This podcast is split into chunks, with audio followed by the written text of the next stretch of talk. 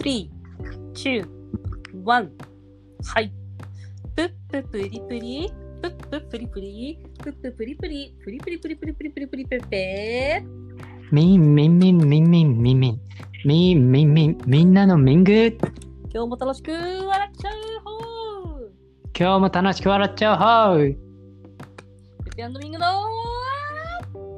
!Life is a comedy! ーメディー Yes! ということで、もうえね、ちょっとこの数日間の間にいろんなことが起こりすぎて、私疲れちゃったの。何それ言えるのここで。いや、全然言える。あなんかねなんかね、あのね、まずね、うえっん。とこうそう3日ぐらい前に、この番組はメルボルン在住ペッペと東京在住 OL ミングが毎週近況する近況報告をするポッドキャスト人生山あり谷ありですがそんな日常のあれこれを無理やり紐解いたり逆に臭いものの蓋をしちゃったり面白く面白おかしくしてライフはコメディにしちゃいましょうという崇高な番組となっておりますはいどうぞということで、私の近況なんだけど、え3日ぐらい前からさ、なんかさ、なんか朝起きたら喉が痛いなと思って、えうんえ、いや、で、えー、と思うでしょ思うよでいやもうええって私も思ってあれおかしいなと思ってそれでそしたらなんか次の日も喉が痛いでもなんか味覚の症状がなくなっ味覚がなくなったり嗅覚がなくなったりってこともなくて熱もないわけだから当然うんうんそれでなんか今まで私結構そういうことがあるからしょっちゅう年に1回から2回ぐらいあんのなんか喉が痛くなってそっから風邪風邪ひいて咳が出るみたいな流れのやつうんうんだから今までもなんか薬ずっともらってたりとかしてたから前のやつ飲んだら治ったんだけどさちょっと鼻声じゃないそうなんだよ。だからやっぱ股関節ちょっとわ、ね私がさ、風邪、風邪っつうかさ、なんかしょっちゅう。おやおや。えおやおや。 おやおや。いや、なんかおやおやってなってる私もちょっとおやおやってなってて、うんそうそうそう。それでだけど熱もないし、何にもない、咳も出ないのだから、別に今。はいはい。で、熱もないでしょでそうで、さコロナって嗅覚がおかしくなったり、嗅覚以上だったら味覚症状、味覚が、あ、うなんかん。味覚がなくなったりとかっていうのも一切なくて、食欲も旺盛だし、味もバンバン、匂いもちゃんと嗅げてるわけ。うん。いやだからさ、多分エアコンつけてね、もうだいぶ涼しくなったんだけど、エアコンつけっぱで寝ちゃって、はは。だいぶ涼しい、24度とかにして寝た日があったの、暑かったからって、なんか湿度が高いと思って、でそれの次の日ぐらいからおかしいから、まあ、あの、何そういう感じなのかなと思っているんだけどさ、それでなんか、風邪多分風邪だと思うよ、全然。うんあのーた体温調べた？体温ないもんだから、体温ももちろん熱もない、36.6度、ううんん。いやーなんかでも気になるね。いや気になるよね、なんかどっかでいやだからさ、簡単にさ、病院本当だったら行きたいの、私は、あの喉が痛いからと思って、で、うん毎回、毎年1年に2回か1回ぐらいになるんだけど、それで必ず病院に行って、すいません、喉が痛いんで、あのなんか薬もらっていいですかっていうふうにいつも言うんだけど、うんちょっとさ、今、簡単に病院にもなんか行けないじゃん、こんなんだと。そうやね。いやだかどうらさだ病ろ院だから病院もさ役立たずになっちゃうよねこれじゃあと思わない私は行きたいんだけど行ったら行ったでなんかさ何こう簡単に来ないでくださいとか追い返されても嫌だしと思ってだから今調べてて、う。うんうん。うん、で調べて、これね普通のこう内科ってこと？それとも普通の内科普通の検内査科の？普通の内科もちろん。で、うんなんか調べたら、近くの駅になんかね、あのコロナウイルスの検査はしてませんので、まあ、普通の外来とかっていうのをあの承りますみたいなことが書いてある病院があったから、まあ、そこにね、もしちょっとあまりにもね、喉が痛くてしょうがないようだったら、電話して聞いてみて、行ってみようかなっていうふうには思ってるんだけど、まあ別にそんなになんか、あのどうしようもないほど痛くて、なんか具合が悪いとかいうのもないから、まあ、うん大丈夫だし、で、今のところほら、咳が出るんでしょ、あれ一応。なんかい一回私もおやおやって思った時があって、うんうん。であの交通機関に乗るとあのコロナのこうなんていうの気をつけましょうっていうアナウンスが入るの。はいはい。それで症状もそこで言ってでるなんか喋ってんの、うんでそしたら喉の痛み鼻水、うんあと熱かうん。があったらテストを受けてって書い言ってたからえ咳出ないのかな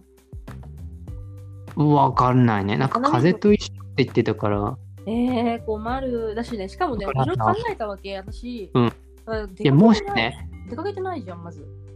うん、万が一ってなった場合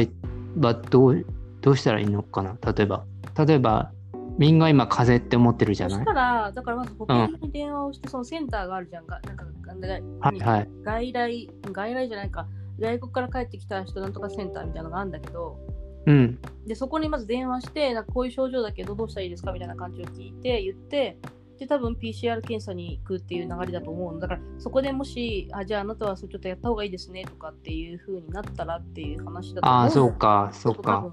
あ、そういう段階があるんだと思うの、い日本の場合はね。うんうん、だけど、まあ、別にね、あのーでそれで考えたんだけどだから出かけてないしそもそも日常と同じ生活しかしてないわけあそそうそう例えばほらなんかちょっと今週はなんか出かけちゃったとかさそういえばうんあそこに行って長居してご飯を長い時間なんか3時間ぐらいご飯友達と食べたとかっていうことが一切ないから、うスーパー行ったとかもまあ、もちろんもちろん行ってる行ってるなんか普通とせ普段と変わらない生活してるあかーらもしそっか感染したんだったら本当に、まあ、感染したんだとかそういう感染っていう可能性を考えるとしたら本当に日常の生活の中で感う染んしてることになっちゃうよねっていう話になるんだけど。そうだね、うんまあ、例えばマスクはしてたとしても、うん、まあ、なんか触ったとかねそうそうそうそう。あの食品わかんないあの食べ物と買ったもののパッケージについてたとかねさつい、てたとかね、わかんない。可能性はたくさんあるらさわそううそう。いん、や、だからね、嫌だなと思って、そうちょっとなんかそう、え、怖まあい。ちょっと気になるね いきなり具合悪くなったらどうしようかなと思ってたから、ちょっと心配してる、うでそれで、あとは、そのなんか病院、もうなんか最近ずっと病院にそうお世話になってばっかりって嫌なのそうだねそうだよ。MRI を取りに行ったんだわ、結局。はいはい行ったじゃん。それで、結果はもう問題全くなしって話になって、うん綺麗なの綺麗な脳ですって言ってたの先生が。綺い麗ないじゃ脳ですんよって。でなんか初めて自分の頭の中をあんなまじまじと見たけど、うん面白かったよなんかね昔はさその自分のさ頭の中見たとしてもよく分かってなかったかもしれないけど今ってさ、この10年ぐらいの間でいろんな本とか読んだりとか脳のあー読んだりとかさあと脳うんなんかこう、何あの働きとかさいろいろ自分でこうなんかヨガの関係もあってさ勉強したりしたことがあったじゃん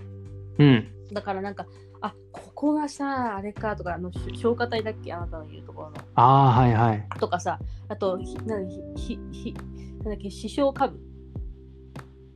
あ視床下部ねあそのうホルモンそうそうとかさとかそういうさ、こうなんか図に出てくるようなまんまなわけよ自分の頭の中が そ不思議だだよねそのとあちゃんと自分もそのなん教科書通り のなってんなと思って内容が入ってたみたい なそ。うそうそうそうそれでなんか、うんあと血管だけがこう脳の脳にある血管だけがこう浮かび上がってくるそういう MRI が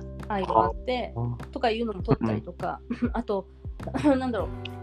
う脳を輪切りにしたりとか横から切ったやつと縦から切ったやつととかさあとこう背骨があここまであるとそうさか。背骨ってこう首のところまであるじゃん、だから首のところまで横から見るとさ、こう自分の背骨がさこうくっついてるところが見えたりするわけうーんそうそうそうそう。だからそういうのね、見てね、ああ、すごいな、私の体もちゃんと一応なんか解剖図、解剖図鑑みたいになってんだなと思ってさ。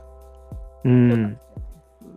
あのなんかこう子供できたらさあの超音波でこう見るじゃん。はいはいはいはい。でこう赤ちゃんのさこう残像みたいな写真持って帰れるじゃん。ん。むにむに動いてるやつでしょあ無理なのん？あの MRI は無理なの。あこれあなたの綺麗な脳ですよ。あ、そうそうそう。持って帰っていいですかあみたいちょな。っとなんか CD もドローンもらったよ。CD ロムに焼いてくれてあ。もらえるのそうそう。CD ロムにえ焼いてくれて、で、多分その、感動私が行ったところは、そうんの私の、おーなんなんていうのかな、それ。私の脳のその CD ロムの内容をそこでダウンロードして、えー、多分なんていうのあのーカルテとして保管しとくんだと思うんだよね。で、今度私はまたどっか、例えば引っ越しとかして、他のところに行くことがあったあ時そうに、か。またその病院にもし行くんだったら、それを持って行って、あ以前に撮ったやつなんですけどっていうふうな感じに見せるっていうふうな方法が取れるっていうふうになってた。便利だね。便利だね。うーんまた8000円かかったけどね。高高いよ大変だよマジびっ8000あったらなんかちょっと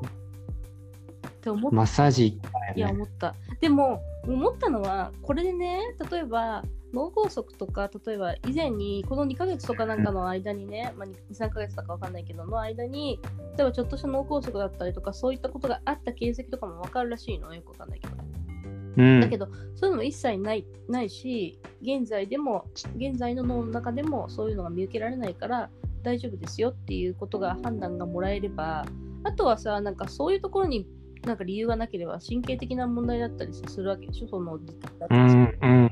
だからあの一つの原因がねさなんかなくなったからよかったなってさそれは。そうだうんねで私もささすがにさなんかさニュースとか見ててもこの YMO のさなんか誰だっけ誰かがさ脳腫瘍になったんだって坂本龍一じゃなくて細野晴臣じゃないじ人ゃない人だもう一人の人だそうもう一人なあのの人あの人なんか見たでしょニュース見た見でしたょであのニュースを見た時にゲーって思ってあの時私頭痛かったからさえー、もし私もあなんかこういうことだったらどうしようとってちょっと思ってたのよ実際あちょっと考えちゃうよ考えたねね。で、あとさ、渡辺美奈代がさ、なんか偏頭痛持っててとか言って、MRI 取ってきたんですっていうニュースも上がってたの、ちょっと2週間ぐらい前とかに。うんそれで、なんか、偏頭痛偏頭痛でやっぱ MRI とか取るんだとか思ってたんだけど、まあ多分みんな流れとして、その MRI を取って、問題がなければ、じゃあ他の原因ですねっていう風になるっていう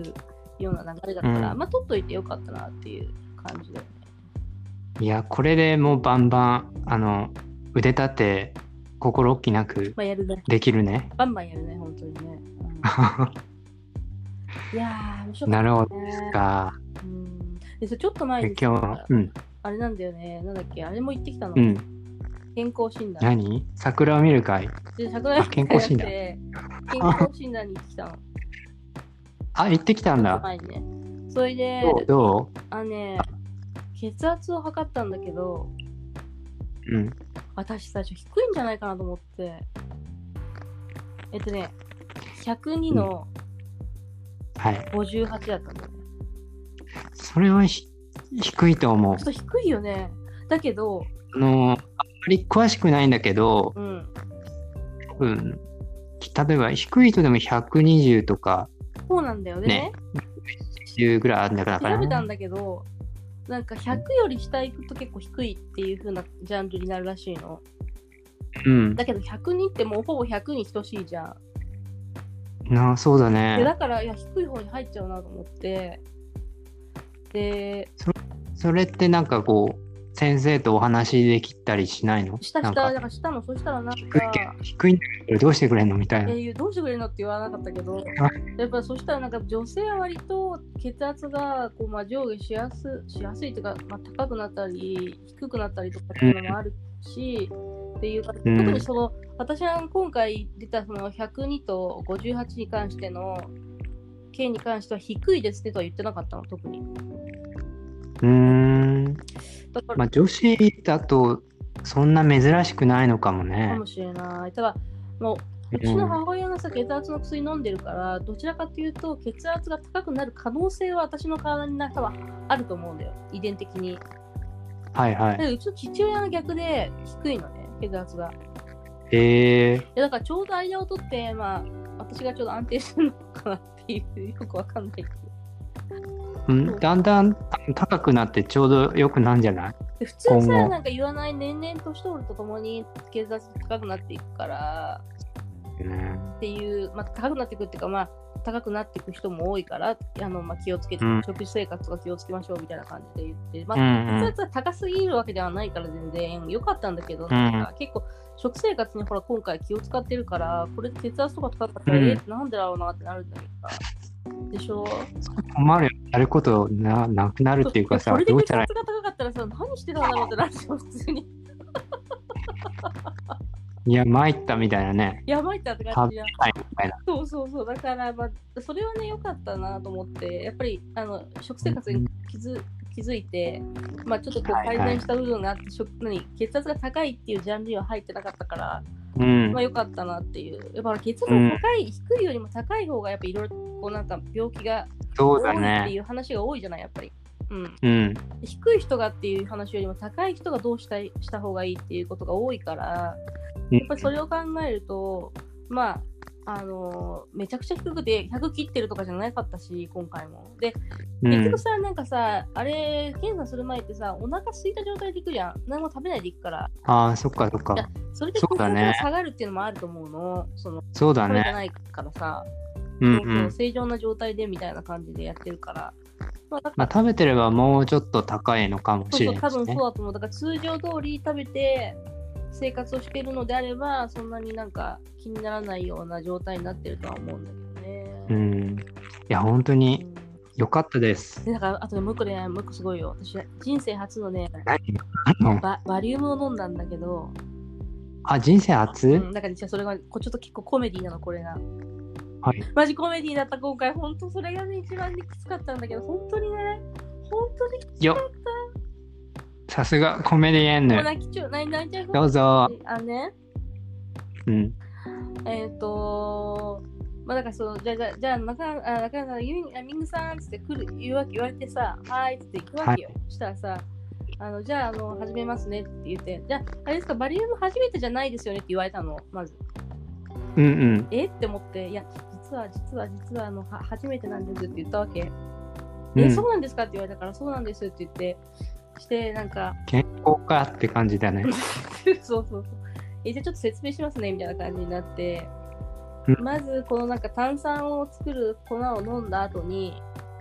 うん。粉なんか粒粒なんていうの粒子のやつがあるの粒子って言うんだっけそういうのって粒みたいなそうそう下流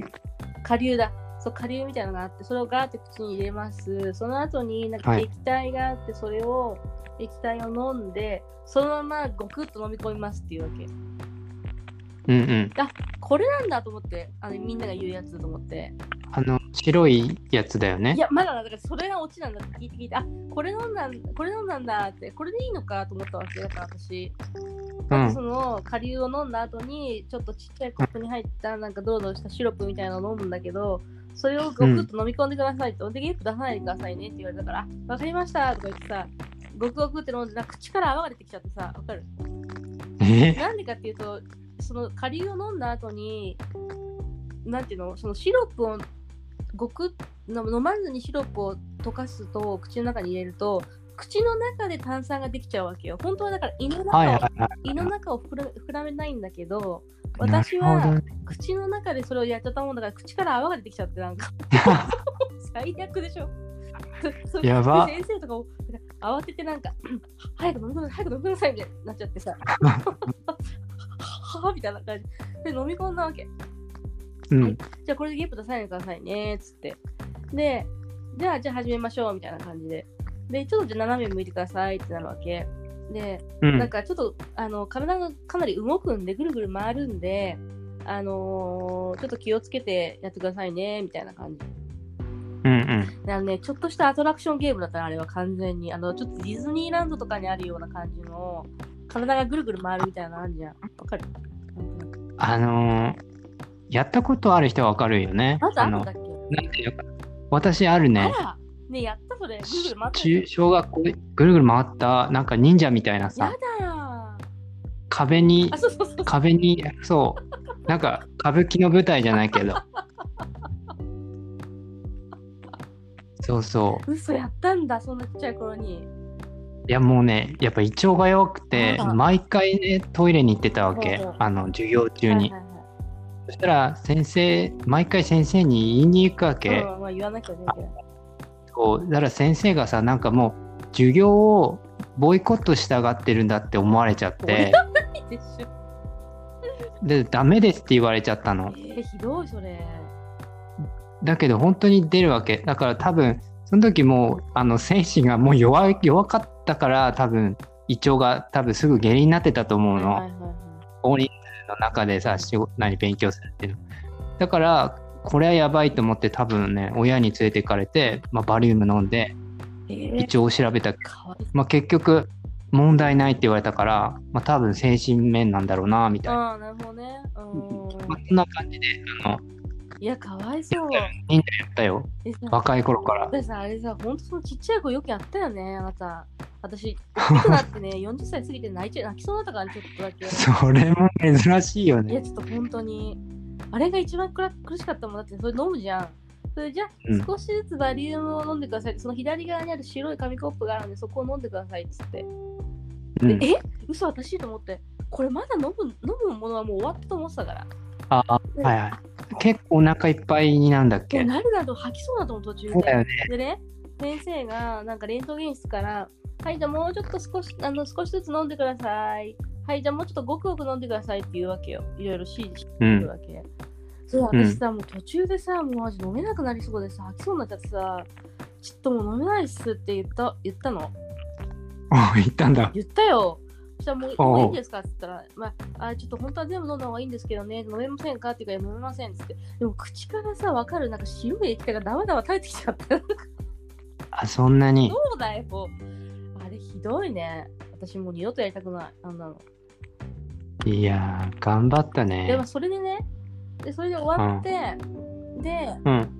じゃあ、あの、なんかさ、下剤くれて飲むでしょ終わった後にすぐに。じゃあ、下剤飲んでくださいってほうほう言われたんだけど、まあ、飲み行っうてん、で、まあ、マスクさ、ね、やってるから、あれなんだけど。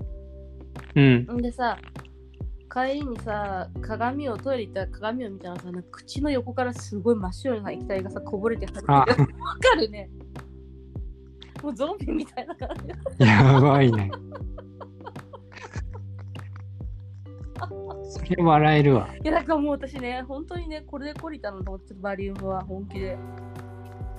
あええもう二度とやりたくないね、あれはね。うん。結果は、あの、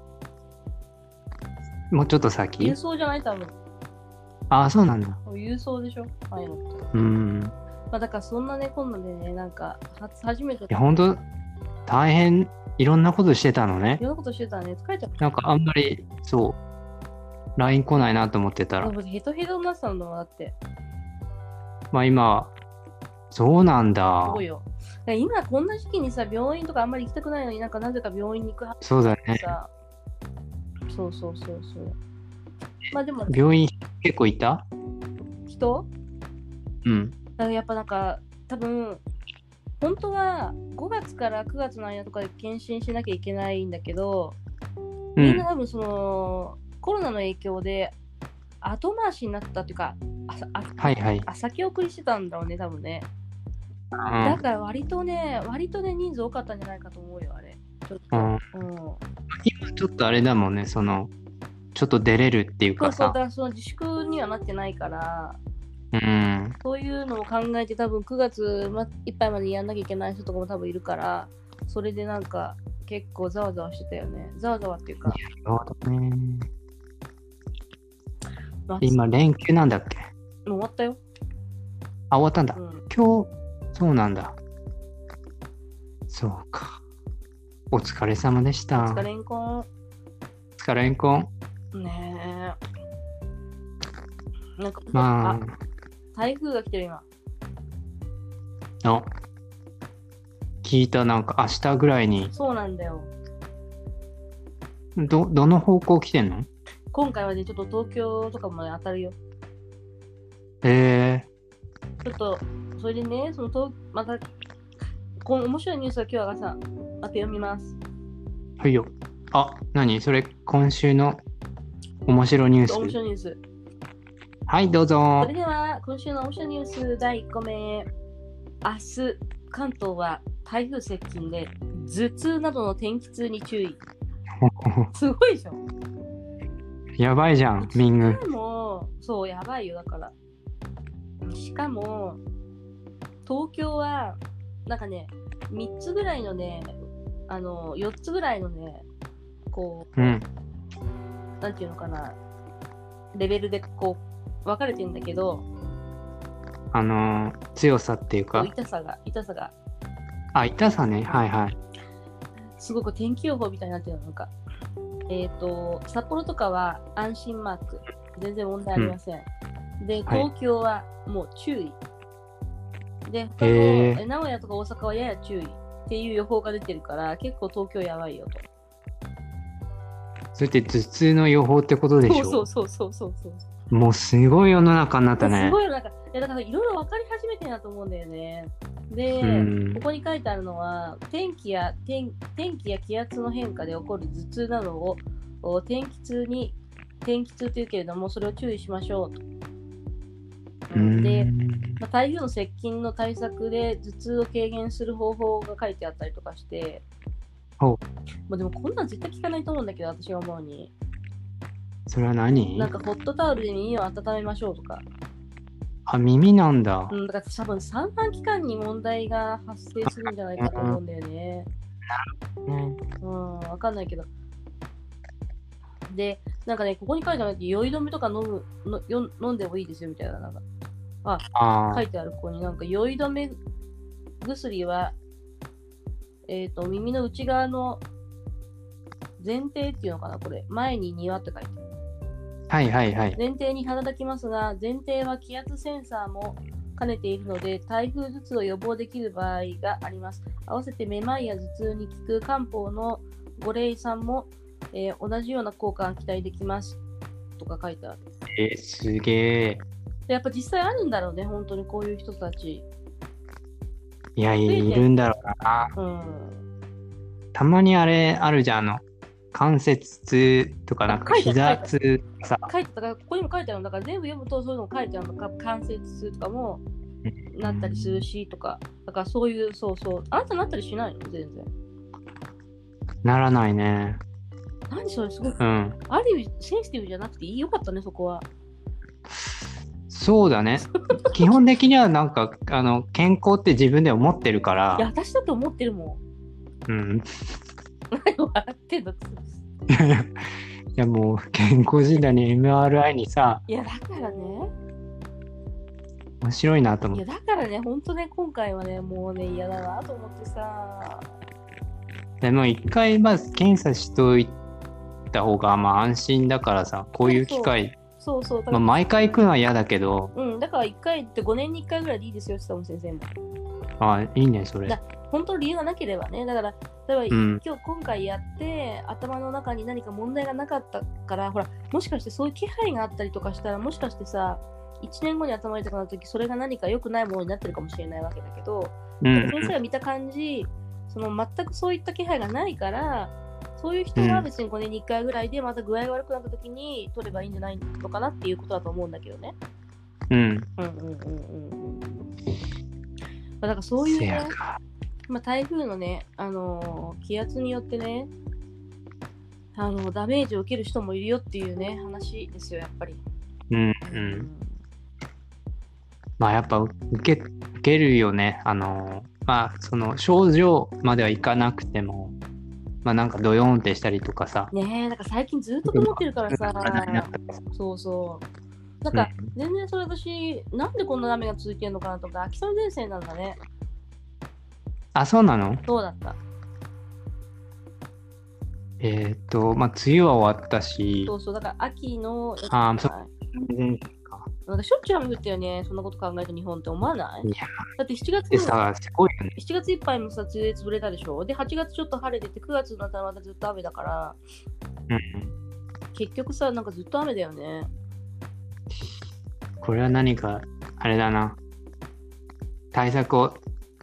番組のトピックにしたい。 今回のね、台風12号ね、来てるのに名前がよくわかんないんだけど、これ、こあの、あの法則が何になるのかなと思 って。なんかね、名前見たの何。だった分かった私はそしたらさ、ちょっと今調べるけど、調べて調べて。聞いたことない名前出てたから、あれえと思っー、どこての。やつだろうじゃあ。多分ね、日本じゃないと思うんだけど、なんだ、日本のやつなんなんだっけ ?6 だっけ5だね ?5? 犬、犬、そうそうそう。う羊、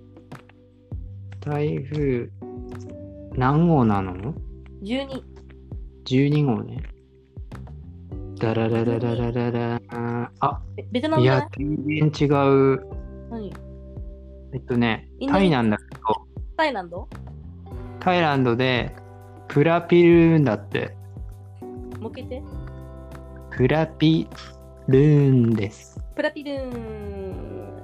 雨の神だって。ああ、かっこいい。えいやでもさかっこいいよね。なんで羊とかなんだろう、ウサギとかも。本当に子犬。可愛いかってね。本当に何なのえー、本当にこれだったかななんかもっとね、日本っぽい名前だと思ったのよ。ニ15ュースで見たとき。 12号、 12だようね。ん、プラピルーンだわ。かわいいかっこいいよねかわいい。何年に羊とかさあ羊でもわかんなといかタイね。ランドの人にしてみたらプラビルーンって何みたいなプラビルーンとか変じゃない名前みたいな言ってるかもしれないそう、だから、タイランドにしたらこっちのさ、なんかもうカジキとかさ、かっこいいかっこいかいなみ。たいなてるなるいやカジキは日本語でもかっこいいと思うよなんか羊とか冠。冠とかうんうん羊とか言ってなんかずっこけないマジで犬とかこけるって言ってうる。さぎとか言って何びっくりする熊でいいじゃんみたいそうだよな。ということでね。何あのちょっと台風、明日、気をつけて、そうだね深呼吸して、うん気圧を呼吸して、コントロールしてほしいなと思いまする。わかりましたはということで、次のコーナー、いはい行ってまいりましょう。はいはいはい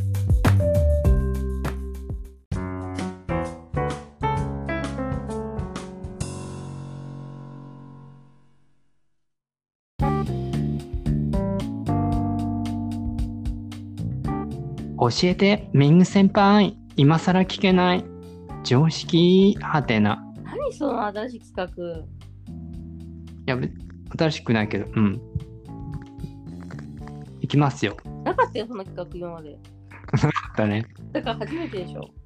そうそう。最初最後でしょ わかんないよ。何第2弾ぐらいまではあると思う。言ってまあ、これはねあの普段なんか聞いてんだけどよくよく聞かれると意味答えらんないかもっていう言葉が結構積もり積もってきて私の中でうんこれをねピックアップしてみたはーいでそのそれをねあのどんなもんかとはいっていうことで最初のうん言葉いきますえー、ミングに答えてほしいんだけど「ぜぜひひで」聞いたことある全然ひきてでしょうん。聞いたことあんの何の時に使うっけな税ながんかひよくさ、ぜぜひでもひひでとか言税がう。そうそうそうそう。うよくても悪くてもでしょあ、そうそう。税がひでもやるみたいななんかやってみる。ぜぜひひで。税がひでもやってみるみたいなこと言わないよくやってみ、うん、ある。ってことは、これ調べたんだけど、立場、雰囲気、相手との関係などにとらわれたり流されたりせず、うんいいものはいいと賛成し、悪いことは悪いと反対するという平公平でしがらみのない態度で挑む様を形容する言い方かっこいいじゃんだって。かっこいいこれあもうこれはなんか分かったわかんないけどそんな意味があったんだねうん。うんで、これをぜひ日常で使うと多分、おみたいな。いや、ぜぜひひで、ちょっとチョコのアイスクリーム食べたい。いや、食食べなきゃいけないんですここではちょっと全然なんかちょっとめんどくさい人だなと思うた ぶんそうだねこんな時にそんな言葉使ってすげえめんどくさい人だなって アイスの味を決める。うん。ああこれ序の口、ぜひひもう覚えた。うんで、次いきます。いきますよ。はいはい卵が先か、鶏が先か。これさあれでしょ哲学の話でしょあ、そうそ誰だっう。けえよくしてんね。誰だっけその人言わないでままたまだ言わないで、うえん。っといや逆に私わかんないかも。え誰が言ったんだっけそれあの足の人じゃないよあー、あれでしょうん足の人え人間は足考えるデカルトー考える足。デカルト。デカルトだっけそうこれね、いや、すごい、哲学、調べたら哲学はめちゃくちゃあって、うん説明できなくなったからいや説簡単なやつをね調べたの説明できないあれでごちゃごちゃしてんだもん哲学の話ってごちゃごちゃしてる歴史があるからうんということでこれをねえー、そうある生科学者あある生科学者によると、えー、鶏が先だと結論付けているあーえー、とかかっこ鶏の中に卵の殻を作る細胞があったからうんしかしある学者はその最初の鶏が存在するためには卵があったと反論そうだよだっていきなりさポンってさじゃあ宇宙から、まあ、お降りてきたのかっていう話になるわけじゃん鶏がそうそうそうなので一方で数学者によると卵が先と結論付けている、えー卵の数と鶏の数を数学的に予測していくと卵から鶏の数は予測できたが、えー鶏から卵の数は予測できないと、まあ、これはちょっと、私ねね、数学者はよくわかんないね。私どっちかっていうとね、その数学者、数学苦手で大嫌いだけど、世界一嫌いだけど、あのーその数学者の方が賛成かな。卵だと思思うんだよね、なんとなく。へえ。ほう。で、次がね、これが神学となる。神学ってあの、神に学ぶって書いて神学ねう。ん。神の創造したものに鳥がある。従って鶏が先。それは無理だな、ちょっと。で、仏教的になると、時間は永遠に繰り返されるという概念がある。つまり、始まりはないという結論になる。なるほどね。ということで、まあ、この文章この鶏が先か卵が先かっていう、ぶえっと、表現が、まあ見方視点が違えば結論は違うもちろんどちらも正しいと思いますはいはいはい。という、えー比喩をね結構使いそうだよね。もういいじゃん、鶏そがう先かさ、卵が先かだよ、みたいな。おなんかユーミングいいの言葉使ってんじゃんみたいな でそういうなんかさ、なんかさ、こう、そうどっちも良くないみたいなさ、なんかめんどくさいうんうん細かいこと言ってないで、そこ、そこ問題じゃないじゃんって時に使えそうじゃないなんか。そうだねもうさ、そんなんさ、鶏が先か卵が先かって話でしょみたいな話。かおいいねっこいい。これはね、日々 使えそうまなた感じ。これだから、だからアイスクリーム買う時も使えるよ。逆に。そうだねもういいですよ卵が先か鶏が先かなんてどっちでも良くないチョコレート食べたいでしそょうあなたはなんかチョコレートが食べたい、こっちが食べたいんでしょみたいな。そうそう。それでちょっとヨーヨー投げるみたいな。あ のつけばなんだっけつけばんでたいかんぜよ。うん。忘れた。ということで、これがまず2つ覚えました。覚えたね。うん。宮添が先か卵が先は結構、まあ、使わないけど全然普通になんか、まあ、想像しやすいよね。そうそう使い使いやすいうん。ねじゃあ、次。次ね、トロイの木馬。これなんだっけあのあれじゃなくてあのウイルスじゃなくて あそうだね今さなんか歴史のトロイの木馬よりそのウイルスの有名になっちゃったよねでもと夢になっちゃっそもてそっちの歴史があったからトロイの木馬ができたんだよねそのウイルスでねでもそそれうにそ関う連してんじゃなくて関係ないのかなあんまり関係してると思うだよね、うん、これわかるトロイの木馬ってま言だあわんれまりて詳しくないのそこ私多分昔ね読んだと思うんだよねそういう本そのじゃ本っていうか、その出てくるやつなんかそれも哲学じゃなかったっけちゃったっけうんこれもねなんかうん昔のそのギリシャみたいなうん登場人物が出る話だったはいはいはいはいでねすごい登場人物が詳しすぎてしかもみんな横文字じゃんうんうんだから覚えらんなくて簡単なやつを見つけたわけでなんかちょっと今思い出して言うとなんかまあ2つの国がうん。うん。争っててそれでえっとやばいちょっとこんなちゃんとチェックしたねなんかね2つの国が争ってはいてはい。であのそのトロイの木馬ってこう、まあ、木馬だから木で作った馬なのようんうん。でその中にあの例えば A, A, A の国と B の国があったらまあ B の国うん。がその木馬作ってその兵士を中に入れるわけはいはい。でだあの黙っといてでその木馬を持って戦いに行くのねうんうんでで戦うじゃん A と B がうんそしたらあのその木馬を作った国 B か、うん木馬を作った国が逃げちゃうわけはいはい。バーってうんで一人だけ残ったのうんでそのそいつをあの相手の国が逃げ遅れたやつっていうことで捕虜にしたわけうん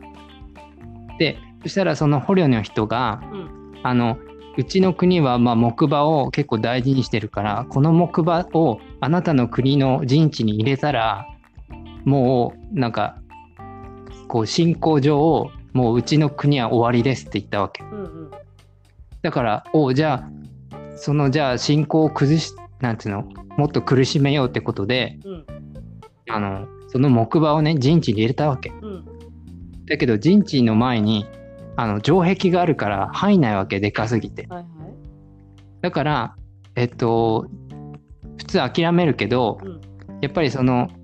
トロイの木馬作った国を滅ぼしたいからうんやっぱその木馬を中に入れたいとうんうんだから自分たちの城壁を壊したわけ、うでその馬を入れたの、うんそしたらその木馬の中からその何逃げたはずの兵士国の方兵士が、まあ、陣地寝静まった時に出てきてうん。滅ぼしちゃうっていう話ああ。で比喩なんかなんかの比喩の時に使うんでしょ。だってこれはね比比喩でね、うん、使うと思うけどそのさた例えじゃないそのそそもそものさ成り立ちがね、ややこしくてね、それが頭に入ってないとね、う今んの僕が使そうえなだいねでしょ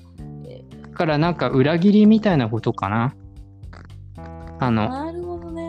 後々後々になってこうこっちの有利になるようにするっていうか最初は負けたように見せかけてうんうんうん。で実はそれも相手の作戦だったみたいはあはあはあ。あなたトライの木馬に引っかかったわねみたいな なんか使えないな、それ。使いだからもっと簡単な比喩方法があって、簡単なこと言うと思うな、他に。そうだねだからこれはやっぱりあのこうおじさんとか これ言ったらさ、多分さ、あれ、当時のお前、こうしハッカーかなんかかなと思われそうじゃないですか。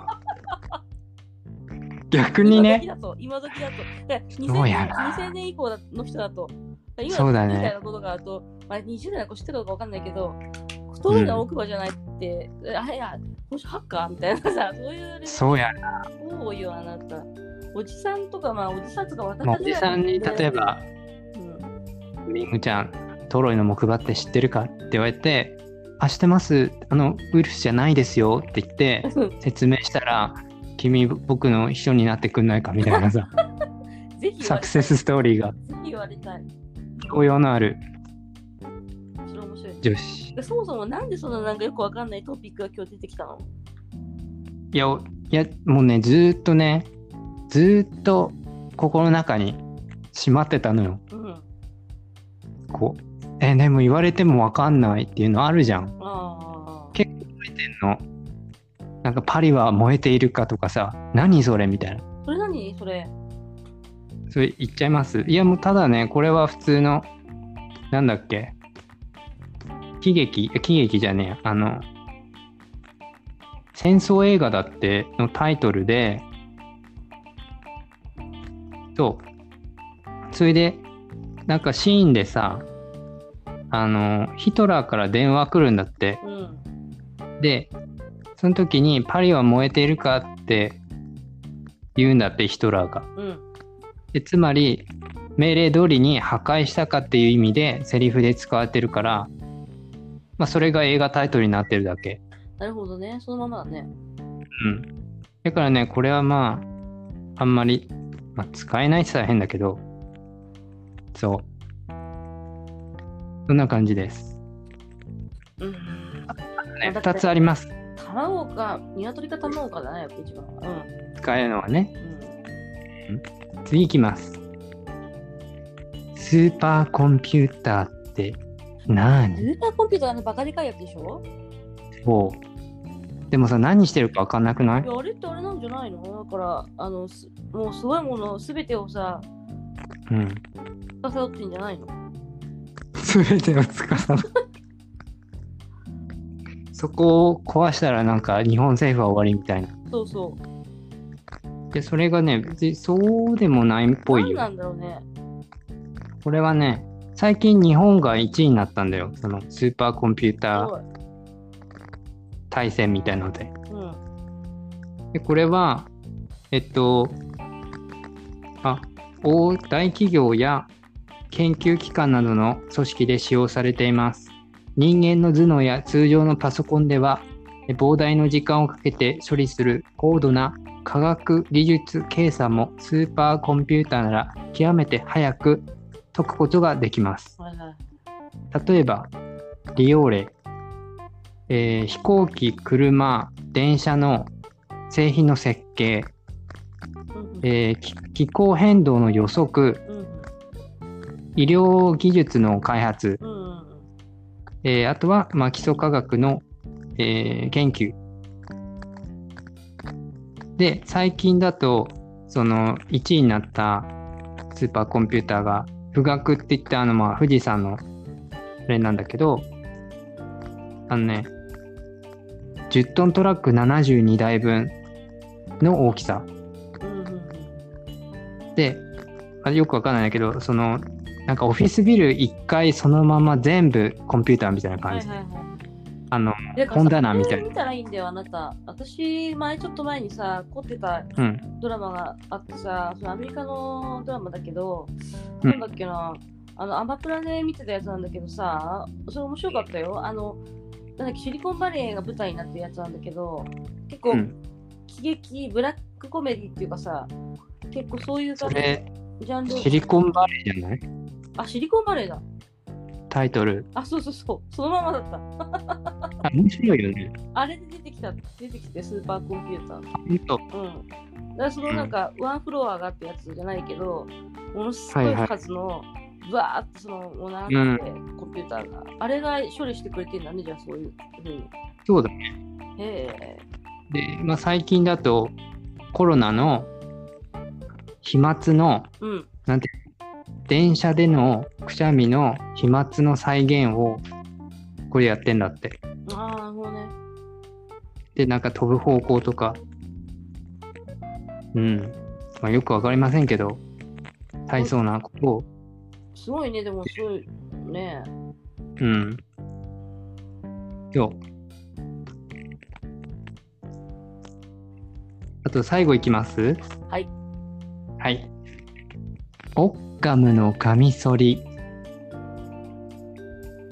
聞いたことある何それ。で 何陰謀する の何もうちょそんなあれ簡単じゃないのよこれ何それえっとねすね毛剃り。ガムのカミソリは、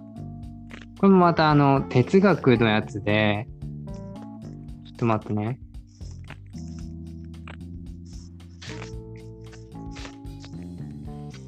はい。えー、オッカムのカミソリとは、わかりやすく言えば、物事をシンプルに捉えようという哲学上の思考方法のことで、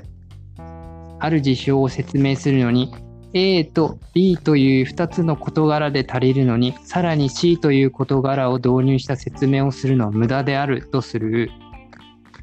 つまり説明に最低限必要でない余計な存在があるそうしたものは不要なものだから切り捨てるべきであるという考え方だあ陰謀するのと変わんないじゃん、やっぱり。まあまあそうだねあと蓮舫さんとかあの無駄です無駄ですって言ってえっとイギリスの哲学者ウィリアム・オッカムが当時スコラ学という理論に登場するさまざまな要素を次々に切り捨てたためその考え方はオッカムのカミソリと呼ばれるようになったうん。ここでこんなの覚えてっちゃ全然意味ないから使用例を説明します。えーいきます。えっ、とね、例えば、雷に関する次のような説明があったとする。雷は神が上空と地面の間に電位差を生じさせた結果、放電されたものである。この場合、神がという部分が説明に不要であるとして切り落としてしまうのがオッカムのカミソリである。どうなのそれ切り落とすと。そうすると次のような説明が得られる。雷は上空と地面の間に電位差が生じた結果放電されたものである。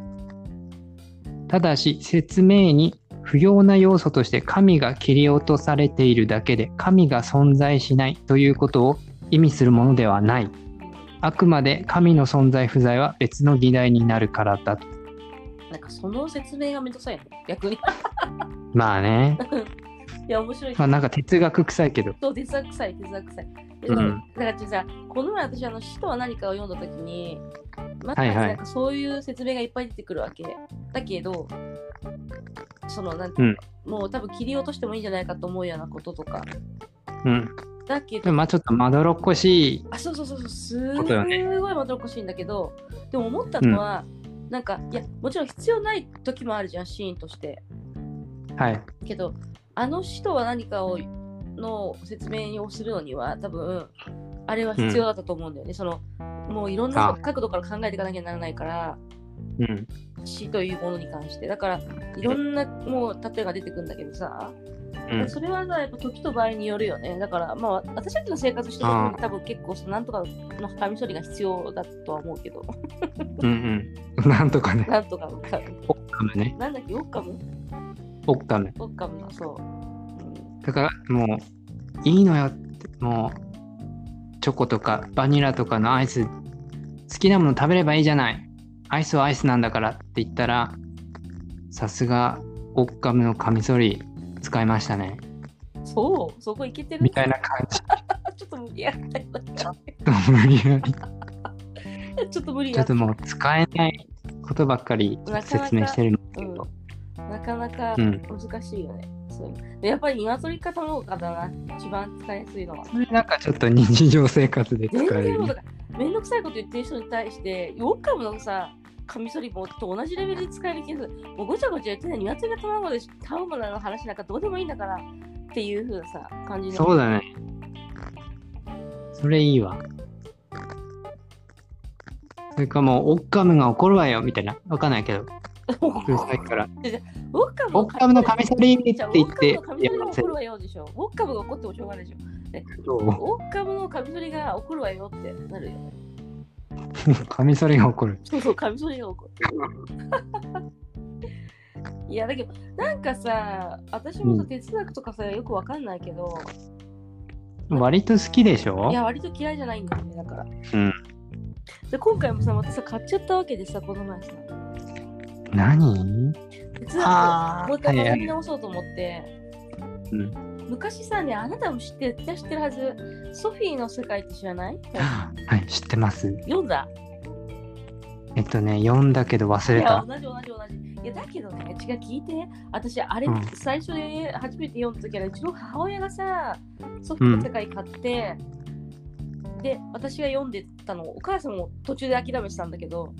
うん。で私読んで、まあなんか、意味わかんねえ、なんだこれってなってたんだけど、うん。その時ぐらいから哲学ってなんか、いうものを初めて知って、うん。こういうものがあるんだって、え、いいくつぐらいっつった今。 20代の時だよ、多分。えー。うん、20代だったと思うな。うんうん。でお母さんがお母さんには私が読んででもうその時はそれはもうどっか行っちゃったけどその本はうん。それからなんかいろいろさ結局さ全てがさ哲学ってさ関わってくるわけこの前もう何年も前に、うん。うん、あのー一一時期私絵画にこだわったことが絵画がすごい好きだった時があってはいはい絵画の本ばっかり読んでたこことがあったの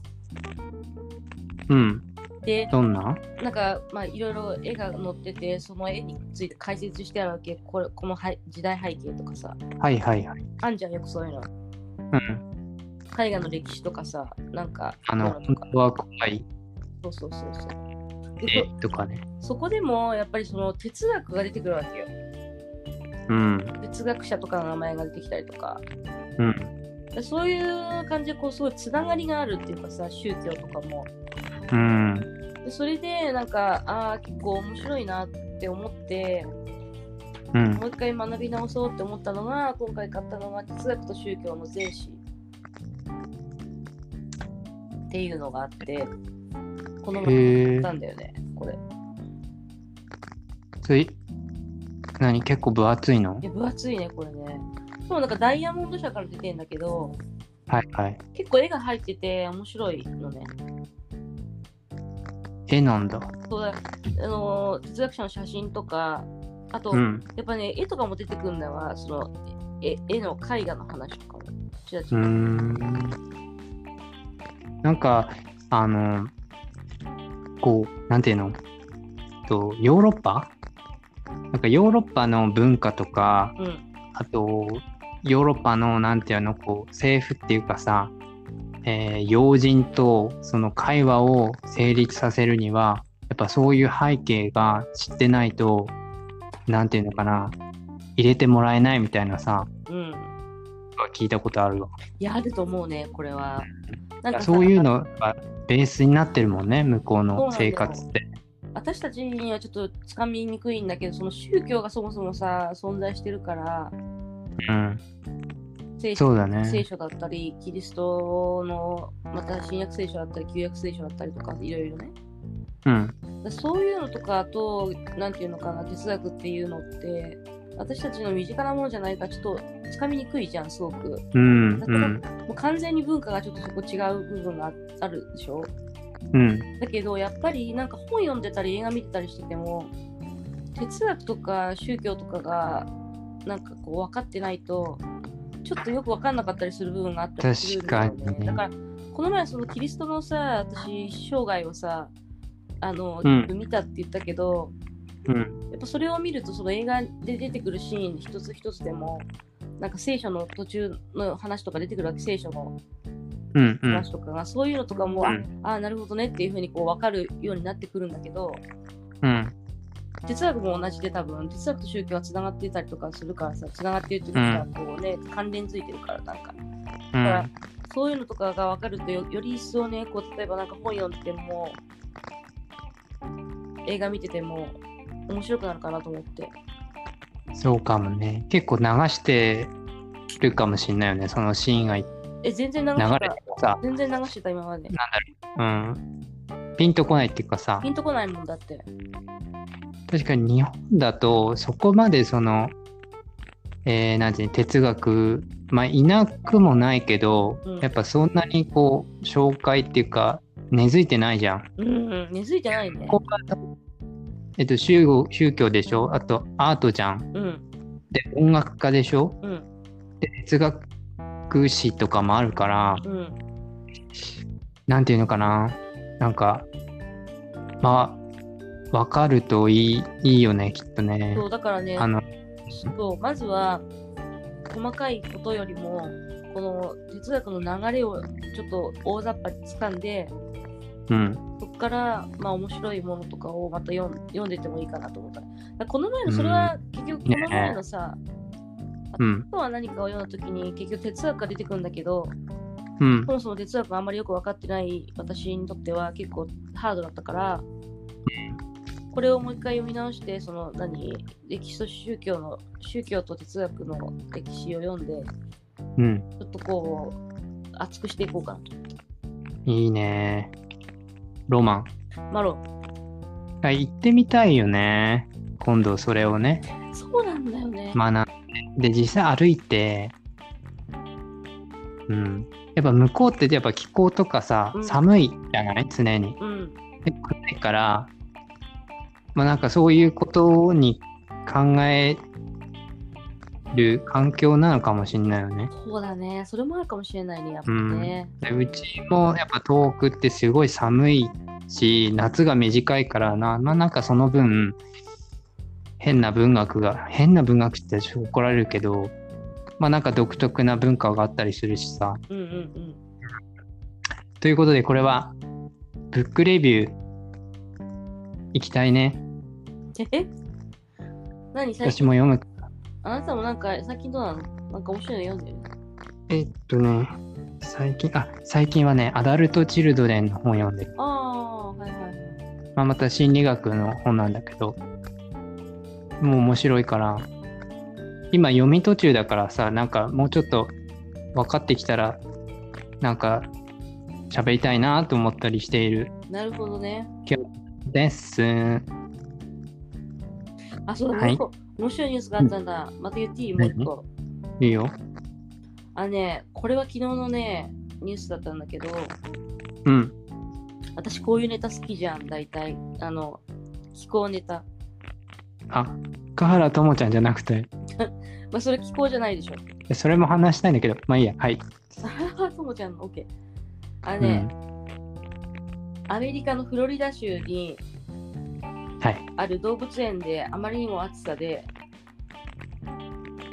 お今日の彫刻が溶けるああ、見た。やばくないこれ映像見た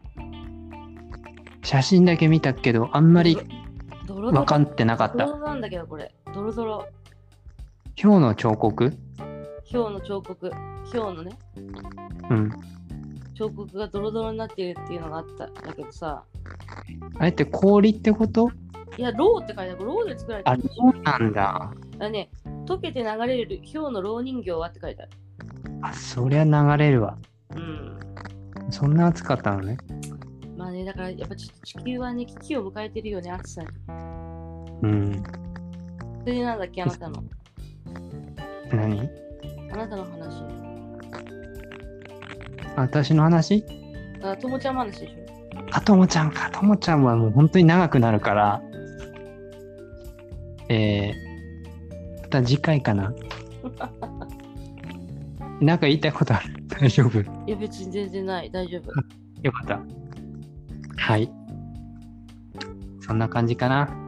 じゃあ、今週も元気で頑張りましょ本当に、あの、直してくださいよ。その、う。はい、花。直します。はい。ということで、チャオベレ、ロ。バイオー。バイバイ。